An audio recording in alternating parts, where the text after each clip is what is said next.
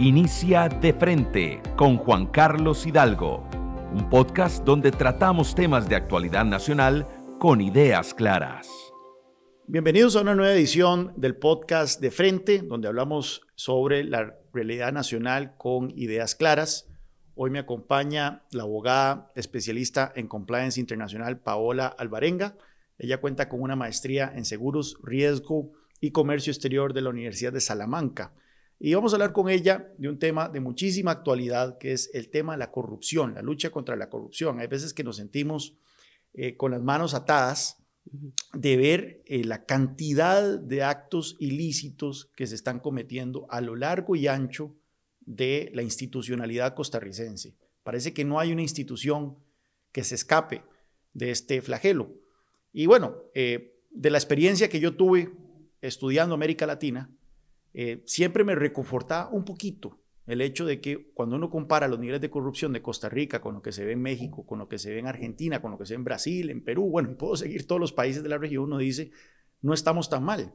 Pero esto no debería ser consuelo, es, como dicen, es consuelo de tontos, puesto que sin duda alguna el enojo que la gente siente ante lo que hemos visto recientemente con el caso Cochinilla, con el, el caso Diamante, etcétera, es algo que va carcomiendo la confianza en la institucionalidad y la democracia costarricense. Y por lo tanto, no podemos simplemente quedarnos de brazos cruzados y decir de por sí es peor en otras partes de la región. Bienvenida, Paola. Muchísimas gracias por acompañarme en este podcast. Y quería que usted me explique un poco qué se puede hacer al respecto, porque efectivamente la corrupción es un flagelo multifacético.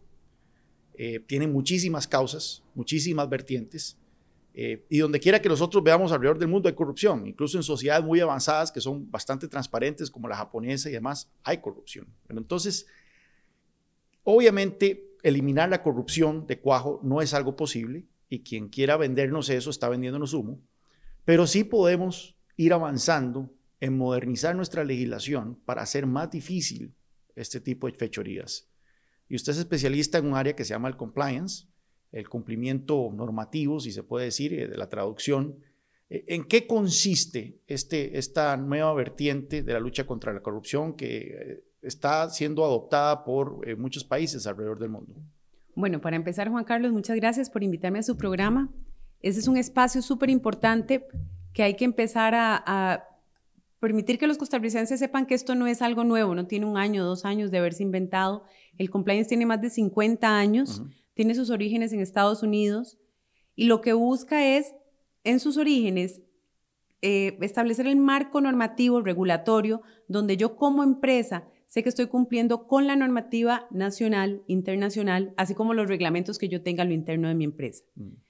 El compliance se aplica en todas las áreas de la empresa, tanto en laboral, como en impuestos, en financiero, pero especialmente ha cobrado mucha fuerza en el área penal. Y en el área penal, especialmente en la lucha contra la corrupción. Entonces, si es una figura, no, no es nueva y con los años se ha ido reforzando enormemente.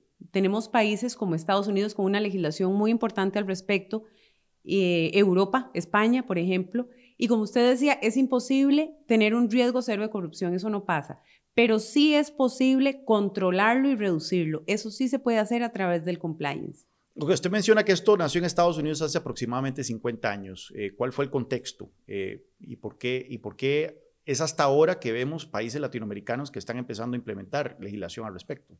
Ok, sale, eh, surge a la luz con el caso de Watergate en Estados Unidos. las empresas empiezan a darse cuenta que ante semejante escándalo en los 70s, tienen que establecer un modelo que de cara a la opinión pública refleje que ellos buscan la lucha contra la corrupción, que son éticas, que son transparentes, por el riesgo reputacional. En Estados Unidos todos sabemos que esto es un, un tema muy importante que afecta gravemente a las empresas cuando se ven perjudicados en su reputación. Entonces ahí surge. Estados Unidos promulga una ley que se llama la FCPA en 1977, que lo que hace es luchar contra la corrupción del funcionario público en el extranjero. Ahí puedes ver hasta dónde han llegado ellos con sus esfuerzos de luchar contra la corrupción en otros países, porque sabían bien que esos funcionarios estaban pagando, sobre todo en Latinoamérica, a funcionarios públicos para conseguir contratos. Que empresas estadounidenses estaban pagando. Exactamente, exactamente. Entonces ahí es donde dicen, no, tenemos que formular un modelo que nos permita demostrarle a las personas que nosotros somos éticos, que somos transparentes y que vamos a tratar de controlar nuestros riesgos. Ahí se ha ido mejorando con los años y países como España, por ejemplo, tienen una legislación súper robusta al respecto. ¿Y de hace cuánto España eh, adoptó esta legislación? realmente desde el 2015, pero a partir del 2000 ya ellos empiezan a adoptar modelos anticorrupción. Y OCDE viene a fortalecer todos esos modelos, hasta a decirnos los, estos son los caminos que tienen que acatar, que tienen que seguir, estos son los modelos, estas son las plataformas, estas son las conductas que esperamos de ustedes. Ok, porque esto es interesante, porque cuando uno ve eh, cómo se maneja eh, las licitaciones de obra pública, por ejemplo, y recuerdo haber tenido una conversación en Washington con un em, embajador en ese entonces ante la OEA de un país eh, centroamericano. Y él me dijo, mira, casi que la prueba de ácido de este, si hay corrupción en las licitaciones de obra pública de un país es si una empresa estadounidense gana una licitación. Y no, ninguna empresa estadounidense nunca gana licitaciones en, concesión de obra pública en América Latina, siempre, y esto me lo dijo mucho antes del, del caso Lavallato, ¿verdad? Siempre son empresas brasileñas, siempre son empresas españolas, por ejemplo, o empresas europeas. Ahora China está muy, muy activo eh, construyendo obra pública en América Latina. Y él me dijo, y, es porque Estados Unidos tiene una legislación muy fuerte contra la corrupción en este tipo de situaciones. Entonces, eh, es interesante que España ahora está eh, también poniéndose al, día, porque también las empresas españolas tenían una mala reputación, las francesas, de incurrir en pagos ilícitos para conseguir contratos en América Latina. Correcto. De hecho, volviendo al pasado, Odebrecht salió a la luz especialmente por Estados Unidos. Él con su, ellos con su legislación fueron los que empezaron a mover el asunto y fue como surgió a la luz. Aquí es importante mencionar, cuando estamos haciendo la introducción, no tenemos que escandalizarlos por todos estos casos que han salido, diamante, cochinilla y todos estos temas. Es bueno que salgan a la luz. Llevamos años sabiendo que existe esa corrupción y no pasa nada. Todos sabemos que esta institución roba, este sabemos que este puesto es susceptible a robar, a corrupción, y no pasa nada. Sí, eso, es interesante porque, por un lado, los indicadores de corrupción de los países se basan en percepción de la corrupción. Entonces, hay dos tipos de indicadores. A, uno le preguntan, ¿cuán grave cree usted que es la corrupción en su país? Es muy subjetivo, ¿verdad? El otro es un poquito más subjetivo, es usted ha sido víctima de la corrupción en el último año. Usted ha tenido que hacer un pago ilícito, un soborno, etcétera. Eh, pero siempre es una métrica muy, eh, muy complicada, ¿verdad? No, no es una cuestión que uno pueda decir que mide con exactitud el grado de corrupción en un país, eh, puesto que está basado en las percepciones y demás. y esto hace también muy complicado, porque cuando salen a relucir actos de corrupción, la gente cree que hay más corrupción, cuando no necesariamente es el caso, ¿verdad? En Costa Rica en los años 70 hubo muchísima corrupción. El estado empresario de Codesa hizo que mucha gente hiciera fortunas en este país, por ejemplo. Pero bueno, no, eso no llega a los titulares de los periódicos como hoy sí lo está haciendo. Exactamente. Entonces, en lugar de escandalizarnos, tenemos que estar, pues no agradecidos, ese es el trabajo del Ministerio Público, pero tenemos que estar satisfechos con lo que se está dando. ¿Qué es lo que sí tenemos que exigir como costarricenses? Legislación al respecto, porque si efectivamente ya contamos con legislación, es absolutamente blanda o ineficiente. Por ejemplo, tenemos una ley de transparencia en el sector público que dice que las, las instituciones tienen que poner a disposición de los administrados, o sea, de todos nosotros, en sus páginas web, toda la información referente a los salarios de los funcionarios. ¿Usted la encuentra? No, eso no. Eso no existe. Hay que pedirla y es costoso y es, es llena de trabas. Por ejemplo, tenemos la reciente ley de la responsabilidad penal de las personas jurídicas. Eso se aprobó eh, hace aproximadamente dos años y era una de las leyes parte del paquete de incorporación a la OCDE. Exactamente, a OCDE. Pero hicimos otra página en blanco. Hacemos toda una ley que además es facultativo, así se llama, modelo facultativo. ¿Qué quiere decir? Que la institución, que, que la empresa privada, si quiere, la implemente, si quiere, no. Por otro lado, dice que es obligatorio para las instituciones públicas y las empresas públicas. Pero ¿a dónde está implementado en las instituciones públicas? Yo, yo paso navegando en las páginas web y no lo encuentro por ninguna parte. Después tiene sanciones. En la institución pública, si hay una sanción, si hay una multa, ¿quién la va a pagar? Nosotros, los administrados. Y salimos perdiendo doble, entonces. Salimos perdiendo doble. Se nos perjudican nuestros servicios porque recordemos que las instituciones públicas son creadas por ley para cumplir y garantizar derechos, valga la redundancia, constitucionales. El derecho a la salud, el derecho a la educación, el derecho del tránsito. Entonces estas instituciones lo que velan son por esos derechos constitucionales. Cuando hay casos de corrupción, todos estos derechos constitucionales y todos estos servicios que debemos de recibir se ven perjudicados en lo que nos están ofreciendo. Entonces, si encima hay un caso de corrupción y multan a la institución, ¿quién lo va a pagar? Nosotros a fin de cuentas. Entonces tuvimos la posibilidad de hacer algo que fuese obligatorio, que se tuvieran que implementar los programas y no lo hicimos. Y, ok, y, se acaba de aprobar también una, una ley de contratación administrativa, ¿verdad? Que también se y duró varios tiempos en ser tramitado como todo en la Asamblea Legislativa, eh, pero que también se vendió como otro paso en la dirección correcta en la lucha contra la corrupción, que es básicamente obligar a las, a las instituciones a usar el SICOP, ¿verdad? Eh, ¿Por qué usted dice que esta ley se queda corta? Si nos han dicho que el SICOP es, un, es una reforma importante, e incluso el Banco Mundial había sacado eh, un estimado de que esto le ahorraría al país eh, al país, cuando me refiero al país es al gobierno central, como un 1% del PIB en, gastos, ¿verdad? En gasto público. Eh, ¿por, qué, ¿Por qué no es algo que deberíamos celebrar eh, tanto? ¿Por qué tenemos que hacer una legislación que es ineficiente y mediocre? ¿Por qué no podemos llegar a los estándares internacionales? Somos parte de OCDE, somos parte de este club selecto, ¿verdad? Un club privado súper elegante en donde yo voy a poner los pies en la mesa. Así se está comportando Costa Rica, porque los, las legislaciones que estamos aprobando son absolutamente ineficientes. ¿Por qué es mediocre? ¿Qué, qué, qué, salió mal de esa legislación? Porque la legislación dice que cero en temas de compliance o de cumplimiento. ¿Por qué no se pudo haber hecho que fuera obligatorio que todas aquellas empresas que negociaran con el Estado, ¿verdad? O que contrataran con el Estado, tuvieran un programa anticorrupción comprobado, porque si usted va y revisa las páginas web de todas estas empresas que están en el caso Cochinilla, tienen unos programas hermosos en la web, pero no sabemos si fueron aplicados o no. Lo dudo. De fijo no. De fijo no. Mm. Pero entonces, ¿por qué no podemos decir, toda empresa que contrate con el Estado tiene que demostrarnos que tiene un programa anticorrupción andando, con una persona a cargo, un oficial de cumplimiento, que es este modelo que nos hemos negado, esta profesión que nos hemos negado a introducir en nuestro sistema? No se trata de crear nuevos puestos, ni más cargas, ni más funcionarios. Es un modelo que hay que aplicar. El oficial de cumplimiento es la persona a cargo del programa. Ya casi entramos en eso, pero eh, eh, quedándonos, revisando un poquito el tema del CICOP. El CICOP eh, de cualquier persona se puede meter a ver si efectivamente... Y, y, a cada rato ocurre, por ejemplo, medios de comunicación sacan de que una empresa está sacando en media crisis económica, en media crisis fiscal, está sacando una licitación para un queque de un millón de colones para sus empleados, ¿verdad? Y, hay cierto control ciudadano, entonces, eh, ¿por qué? Pero usted dice que esta herramienta se queda muy corta y que fácilmente puede ser amañada. Está siendo amañada. Realmente no hay control ciudadano, Juan Carlos. Nosotros nos podemos meter y verlo como espectadores, pero ¿cuál es nuestro control?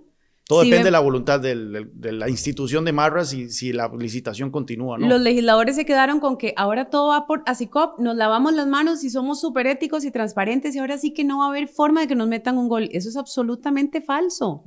Las instituciones pueden amañar perfectamente los carteles que están presentando, ellos controlan hasta el producto que quieren con especificaciones tan detalladas que solo les falta poner nombre y apellido. Una vez vi una un, puesto que estaban buscando de abogado en una municipalidad, nunca se me va a olvidar, decía, un abogado con un año de experiencia, que hable tres idiomas, que tenga licencia y que tenga una maestría. ¿A dónde encontramos eso? Un abogado con año de experiencia con tres idiomas y una maestría. Solo le faltaba decir el nombre y el apellido de la persona. Claro. Entonces, es mentira que SICOP puede reducir el, el, riesgo de corrupción. El tráfico de influencia se da todos los días en SICOP proveeduría no da abasto en las instituciones para poderlo controlar. Y si usted pudiera conocer dentro de las instituciones lo amañadas que están y las estructuras que hay para poder comprar activos que hasta están, son ineficientes o no son necesarios para la institución, pero fulanito o menganito la necesita porque es del primo, del hermano o hasta mismos directivos de instituciones. Eso pasa todos los días en este país. Bueno, entonces ahora ya llegamos al, punto del compliance. Eh, el compliance es eh, que obligar a las empresas entonces a tener un marco normativo eh, de lucha contra la corrupción que usted dice que ya hay empresas que tienen eso y, y empresas que siguen incurriendo en actos de corrupción. pero entonces, ¿cuál sería el cambio? ¿Cuál sería el cambio sustancial de simplemente pasar de las palabras a los hechos en cuanto a este el cumplimiento de este marco normativo. Aplicarlo. Es que a mí de nada me sirve tenerlo si yo no lo aplico. Por ejemplo, el compliance no solo es, aquí está, tengo mi programa de cumplimiento, todo el mundo véalo en mi página web, es súper bonito, yo tengo un código de ética, es súper bonito. Y uno se mete y de verdad que es un trabajo bien hecho. Pero no sirve porque la gente no lo conoce. Usted va y le pregunta desde la recepcionista, los directores, ¿cuáles son los valores de la empresa? ¿Cuáles son los objetivos? ¿A dónde vamos? ¿Cuál es la cultura organizacional o institucional? Dependiendo, hablamos sector público, sector privado. No tienen ni idea. Usted le pregunta a las personas, ¿usted le han dado alguna capacitación cuando entró aquí? Sobre todo en el sector público. Esto es de verdad de terror. ¿Te han capacitado? ¿Sabes que hay un artículo especial en la Constitución que habla de tu función pública? Que sos un servidor que hay una ley especial de la lucha contra la corrupción y el enriquecimiento ilícito en la función pública. No sé, a mí nadie me lo ha explicado. Yo no sé hasta dónde puedo llegar y hasta dónde no. El principio de legalidad. El funcionario solo puede hacer lo que dice la ley que él puede hacer. No tengo ni idea. Entonces, ¿cómo funciona? Volviendo a tu pregunta, ¿cómo funciona el compliance? A mí no me sirve tenerlo en un papel. Yo necesito empezar a crear una cultura tengo que tener un código de ética con valores, con principios, con políticas. Esto se puede hacer aquí y esto no se permite aquí. Esto es un delito. Sepa que usted no puede hacer esto. Un día en una institución le digo, haciendo un mapa de riesgos, que ahorita te voy a explicar lo que es, le digo a una funcionaria, bueno, dígame, aparte de su, de su salario, ¿usted recibe algo por el trabajo que hace? No, no, no, yo corrupción cero. Solamente que cuando, cuando ayudo a la gente, el día siguiente me traen bolsas de naranjas o me traen huevos. Eso, usted no lo puede recibir. Eso es parte de la cultura que hay que quitar. Claro. ¿Por qué? Porque, ¿qué dice esa señora? Le dice a la vecina, anda mañana a esta institución y buscas a esta muchacha, porque ella te lo va a arreglar rapidito, pero llévale algo. Eso es parte de la cultura que hay que cambiar. Yo no puedo recibir nada suyo. Y, usted habla de una figura de un oficial de compliance en estas empresas y también en las instituciones públicas. Eh, ¿Qué consiste esa figura? Bueno, esa figura es la persona encargada de este programa de cumplimiento. Mm. En lugar de decir, hay una, un símil que es muy parecido en fútbol, que en lugar de decir que es el árbitro central, es el línea. Él es el que está desde lejos viendo qué pasa, marca la cancha y te levanta la bandera cuando ve que hay algo malo. No está sujeto a ningún departamento, ningún área en específico, le rinde la junta directiva, pero no recibe órdenes de nadie. Entonces esta figura en países como España está profesionalizado, es toda una carrera. Guatemala ya tiene una ley para oficializar los, los para regular a los oficiales de cumplimiento. Nosotros no hemos dado ningún paso al respecto. ¿Qué hicimos? En las, hay figuras, en Costa Rica hay, hay trabajos que sí están regulados por la 8204, que todos los trabajos regulados en las superintendencias, ya sea pensiones, seguros, financiero, tienen que tener un programa de cumplimiento y un oficial de cumplimiento. Entonces, ¿qué hicieron estas empresas? Los bancos o los abogados que manejan fideicomisos. Agarraron a un abogado o agarraron al de auditoría y ahora usted es el oficial de cumplimiento y empieza a llenar papeles. Eso no es tener un programa de cumplimiento. Esta persona está hasta acá de papeles y no pueden llevar a cabo el modelo necesitamos establecer el oficial de cumplimiento, que es la persona a cargo, que para mí debe estar regulado por la Contraloría, debe rendirle a la Contraloría, porque alguien tiene que darle el seguimiento a esta persona. Sí, porque cuando usted dice que rendirle cuentas a la junta directiva de la institución, muchas veces el problema empieza desde la junta directiva de una institución, ¿verdad? Que es nombrada por el gobierno y tienen intereses políticos. Entonces, debería haber como un rendimiento de cuentas a otro órgano que sea eh, independiente, en este caso la Contraloría es parte de su pero su razón de ser es, controlar, ¿verdad? Vigilar por qué la cosa pública eh, se maneja de la mejor manera sin, sin corrupción. ¿Cuál es la respuesta de los auditores siempre cuando los llaman a, a rendir cuentas? Yo di mi informe a la junta directiva. Exacto. Yo lo di y ahí quedó. Entonces, por ejemplo, uno de los proyectos que ya está listo casi de firmar es sacar estas auditorías y que formen parte de la Contraloría. Porque tenemos que liberarlos, sacarlos de ese ambiente para que puedan ser un tercer objetivo y ver bien qué es lo que se está haciendo y denunciar lo que se está haciendo mal. Entonces, en, esto aplicaría tanto para instituciones del sector público como para empresas del sector privado, tener un oficial de cumplimiento. Exactamente. Y luego viene lo que usted menciona, que es el mapa de riesgo, eh, que sería parte del ejercicio eh, pleno del compliance. ¿En qué consiste? El éxito del compliance es 80% prevención. ¿Qué es lo que yo tengo que hacer? Prevenir. ¿Cuáles son mis riesgos? ¿Por qué? Porque me expongo a multas y sanciones fuertísimas que pueden llegar a la ruina con mi empresa en el sector eh, privado, ¿verdad? Entonces yo tengo que prevenir. Tengo un oficial de cumplimiento, hago un mapa de riesgos. ¿Cuáles son? No las personas, los puestos que tienen, son más proclives a incurrir en un caso de corrupción. Y a esos puestos yo le establezco controles porque no puedo cancelar el riesgo de corrupción, no lo puedo eliminar, pero lo puedo reducir y controlar.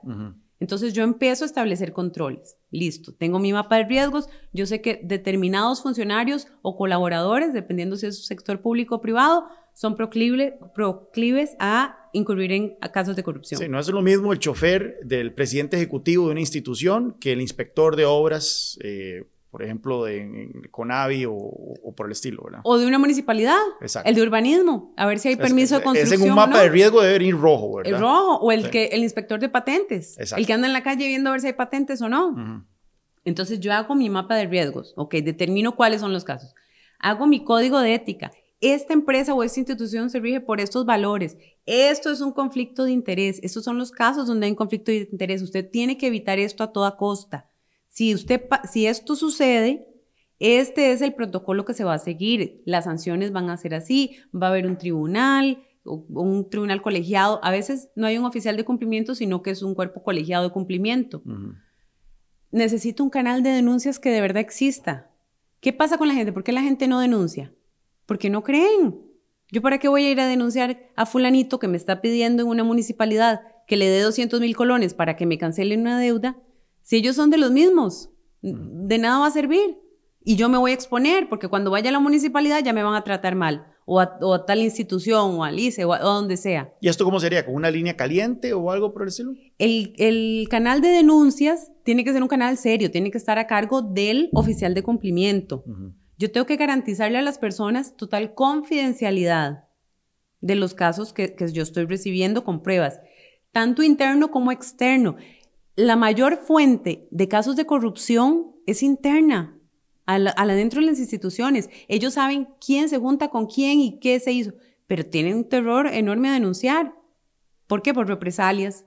¿Qué pasa en las instituciones? Cuando vos llegas y, y, llegan con muchas ganas y con muchos proyectos y muchas ideas y querer cambiar, no, qué pena, pero es que aquí no se hace así. Es que siempre se ha hecho de la otra manera. Y si usted no se adapta, se va.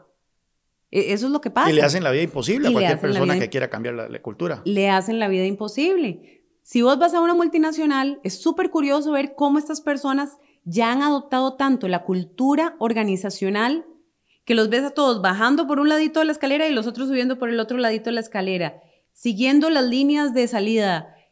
Cada cierto tiempo tienen programas de capacitación. La única forma de modificar la cultura es con capacitación. Cada cierto tiempo el oficial tiene que estar, el oficial de cumplimiento, programar capacitaciones. Estos son nuestros principios, estos son nuestros valores, esto se puede hacer, esto no se puede hacer. Y tiene que ir entrando como una gotita en la cabeza. Esa es la forma de modificar y aunque parezca absurdo, sirve. Es, así se cambia y se modifica la cultura. Encima, si yo cuento con un canal donde voy a denunciar y sé que mi denuncia se le va a dar seguimiento y va a ser serio y va a tener algo que no pasa en Costa Rica hasta ahorita, consecuencias, y las voy a ver lo que tengamos de cumplimiento es papel mojado. Entonces, no me sirve tener un programa precioso si no lo aplico. Necesito establecer mi código de ética, mi canal de denuncias, mis capacitaciones y empezar a modificar esta cultura. Que es algo que no se hace entonces de la noche a la mañana. Es que eso es una cosa que la gente tiene que entender. En la lucha contra la corrupción no hay pomadas canarias.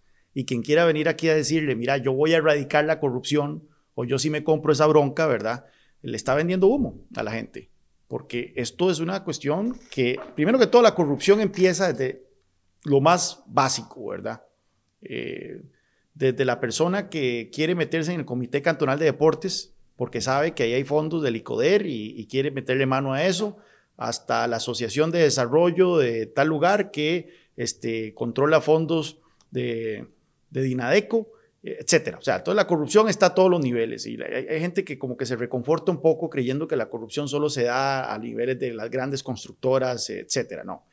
Y esto es algo que requiere un cambio cultural. Los cambios culturales toman muchísimo tiempo, pero esa es una manera de empezar a machacar, de empezar a machacar a nivel del sector público, pero también no solo del sector público. Entonces, estamos hablando ahora de, de, qué hacer instituciones públicas, pero se dice que esto también hay que replicarlo en el sector privado, especialmente entonces obligar a las empresas que contratan con el Estado a aplicar estas normas de compliance, ¿correcto? Exactamente. Y no solo eso, lo que acabas de decir es muy importante, pero la lucha contra la corrupción empieza desde lo más básico, que es la familia.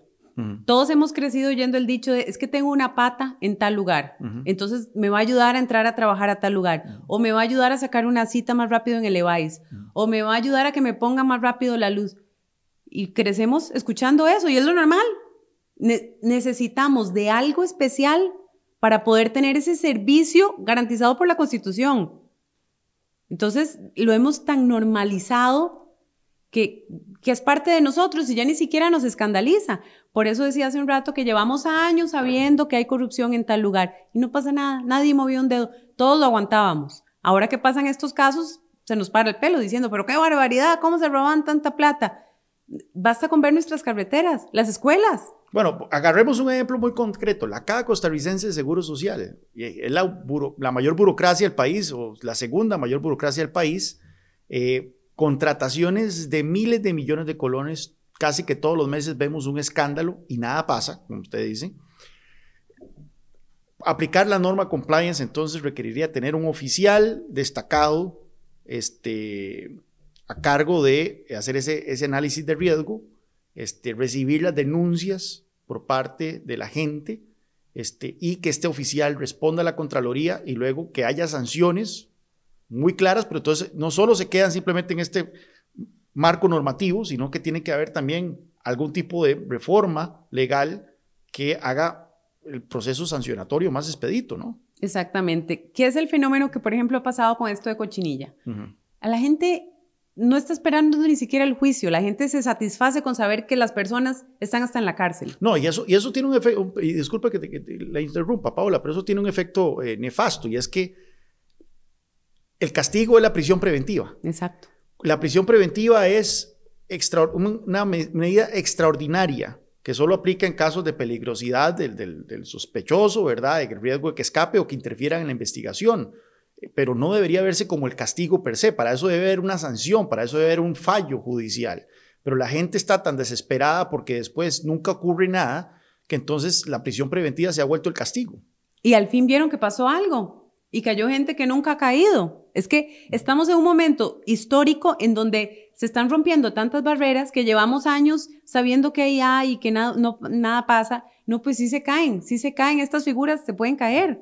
Entonces, ¿qué hacemos ahora? Bueno, empecemos a hacer legislación que sea de verdad, no para cumplir con OCDE, no para parecer de verdad. Guatemala, aquí al lado nuestro, ya está haciendo legislación respecto al oficial de cumplimiento y respecto a la obligatoriedad de los programas de cumplimiento y la cultura anticorrupción. Obligatoriedad en el sector público y privado. ¿Por qué nosotros no podemos hacer eso? Ahora bien, eh, eh, alguna gente podría decir, eh, más papeleo, más burocracia. O sea, el Estado le va a obligar a las empresas a tener un oficial de cumplimiento, a hacer estas capacitaciones, esto le va a agregar costos, Va a haber gente que va a hacer este, este argumento. ¿Qué contestarles? El compliance es, ya te dije, es 80%, 80 preventivo. ¿Qué es lo que yo busco? Eliminar sanciones, reducir el riesgo de sanciones. ¿Qué pasa cuando le ponen una sanción a una, a una institución? ¿Lo pago yo? Entonces, sí, es un puesto más que no tiene por qué ser más burócrata. En el, sector privado, eh, hablando en el sector privado, la, empresa privada va a decir, aquí nos están obligando a aumentar costos con todos estos procesos que nos están imponiendo. Hay que verlo diferente. Nos están ayudando a reducir costos. ¿Por qué? Porque tengo una persona que vela porque yo cumpla la legislación y no tenga multas, no tenga sanciones, no tenga procesos administrativos, no tenga procesos civiles o no tenga procesos penales. No es un gasto, es una medida de contención y de gestión que me ayuda a mejorar, inclusive de cara al público. todos sabemos que el riesgo reputacional aquí entierra empresas. Entonces, es una empresa que todas están de moda con tener sus proyectos sociales y todo. Bueno, está bien. Aquí también luchamos contra la corrupción. No vamos a permitir que ningún empleado nuestro dé una coima o vaya a negociar con un empleado, un funcionario público. Eso aquí no se permite. Entonces, no es un gasto. ¿Qué, países? Usted mencionaba Guatemala. Tengo entendido que República Dominicana también eh, está implementando legislación al respecto. ¿Cómo está el estado del compliance en América Latina? Perú está bastante avanzado y Colombia. Son los países que más, y Brasil, bueno, Brasil también, le han dado el lugar que requiere, ¿verdad? Tenemos que dejar de verlo como una persecución.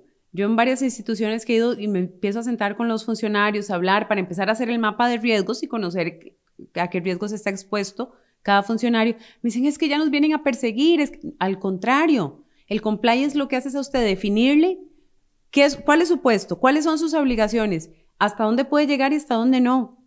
Téngalo claro. Así mi jefe, el, el jefe de área, no me puede a mí poner a hacer cosas en nombre de él, en beneficio de él, y el nombre que sale es el mío. E, e, es interesante, entonces, eh, ¿qué más se puede hacer eh, en, lucha contra la corrupción? Eh, de la legislación que actualmente existe, obviamente no está funcionando a, plenitud. La ley de contra el enriquecimiento ilícito, hablábamos anteriormente, este, la ley de contratación administrativa, ya me, ya me dijiste que, tiene sus serias deficiencias. ¿Qué otras cosas se pueden modernizar y en base a experiencias exitosas internacionales. Tenemos que ser robusta y, esto no significa hacer un elefante blanco enorme a la Contraloría. Hay que hacerla robusta, hay que darle herramientas para que la Contraloría, en lugar de andar corriendo detrás de lo que ya pasó, pueda ir delante de lo que va a pasar. Sí, porque eso es como la, gran queja actualmente de la Contraloría, ¿verdad? Que entran a jugar ya cuando el daño está hecho. Exactamente. Entonces, desde mi parecer hay que hacer más robusta la Contraloría, hay que darle estas herramientas, hay que hacer obligatorio la cultura de cumplimiento, hay que introducir los programas de cumplimiento obligatorio para todas aquellas personas que quieran negociar con el Estado. Dejamos escapar esa oportunidad con los diputados de ese partido, del partido que lo promulgó, lo cantaban con bombos y platillos, tenemos esta nueva legislación. Y recuerdo que uno me contestó, es que es mejor esto que nada. Pero ¿por qué no, lo hacemos? Eh, sí, pero ¿por qué no lo hacemos bien desde antes? Desde ya, si tenemos el ejemplo de otros países, si ya estamos encaminados en la ruta OCDE, ¿por qué no lo hacemos con esos estándares? Eh, hay una, hay una eh, aprensión que sería que vamos a caer en un entrabamiento masivo de todo, o sea, que, o sea, que ya de por sí somos un país entrabado, ¿verdad? Hay que poner más controles eh, por todos lados simplemente va a hacer eh, que nada se haga. Pero por lo menos es una queja que uno oye constantemente. Incluso hay gente que dice, yo no tengo problema con que se roben, pero que terminen las obras, ¿verdad? Vivimos en un país en donde roban y, al final de cuentas las obras tampoco es que hacen, o se hacen de muy mala calidad. Vea eh, recientemente la noticia que salió que lo, de la, NAME, el, el laboratorio, que el 87% de las carreteras nacionales se encuentran en mal estado. Eh, a pesar de la gran cantidad de plata que, se destina eh, para este, inversión de obra pública en este país. Entonces, existe esta sensación, o sea, estamos fracasando en ambos ámbitos, las cosas no se hacen y siempre están robando. Exactamente, pero hay una frase que a mí me encanta y es, en la transparencia está el éxito de la administración pública. Empecemos por regular la transparencia. Tenemos una ley que obliga al Estado a, a ser transparente. ¿Por qué yo no puedo saber con quién licitó, quién se ganó tal consultoría? ¿Por qué yo no puedo saber eh, por qué duró tres minutos el cartel en, en CICOP? ¿Por qué no me pueden dar esa información? El lo estoy pagando yo. Entonces necesitamos instituciones que nos hagan eso, que nos pongan eso en claro y dejar atrás ese pensamiento que me estás diciendo de mediocridad. Ay, mejor esto, pero tengo algo, pero lo tengo mal hecho, pésimamente hecho. Y estas personas se enriquecieron absolutamente. Entonces, si queremos avanzar como país, este es el momento clave de hacerlo. En Costa Rica han pasado cosas que nunca han pasado y están cayendo personas que nunca han caído. Entonces, hagamos el cambio ahorita, exijamos legislación fuerte y exijamos que se cumpla. eso sin duda alguna es el, el meollo del asunto, ¿verdad? Eh, porque legislación se está haciendo, se ha hecho, eh, pero se queda en el papel. Entonces, eh, no solo es una cuestión de, pasar más leyes, aunque claramente hay que modernizar en nuestra legislación y, el tema del compliance parece ser una reforma muy interesante que tiene que ir acompañada de otras cosas, ¿verdad? No solo, nuevamente, no hay, no hay pomadas canarias, pero también ir cambiando esa, esa cultura eh, a la cual nos hemos ido eh, acostumbrando, ¿verdad? Eh, y, sí, es, un, es un cáncer, la corrupción es un cáncer que por más que creamos de que está mejorando la situación, estos escándalos que salen a relucir, que es bueno que salgan a relucir, como usted menciona, en cualquier momento van a llevar a un hartazgo ciudadano que podría dar, dar en el surgimiento de una figura populista, como hemos visto en otras partes de América Latina, que atente y socave la institucionalidad eh, del país. Así que no es algo que podemos simplemente cruzarnos los de brazos y decir, eh, bueno, la cosa va mejorando poco a poco, ¿verdad? Hay que ser un poco más asertivos y buscar eh, cambios sustantivos en nuestra, en nuestra legislación y nuestra cultura. muchísimas gracias, Paola Alvarenga, por compartir estas impresiones, estas, este conocimiento sobre el tema del compliance internacional. Es una, eh, una reforma, eh, un marco normativo muy interesante que sin duda alguna tenemos que empezar a eh, ver cómo lo implementamos en nuestro sector público y sector privado para reducir, nunca hablemos de eliminar porque eso no es realista, pero reducir en toda la medida de lo posible ese flagelo tan complicado, tan grave para nuestra institucionalidad como la corrupción. Paola, de nuevo, muchísimas gracias por acompañarnos y a ustedes también por escuchar este podcast. Nos vemos la próxima semana en una nueva edición del el podcast de frente, donde hablamos con ideas claras. Muchas gracias.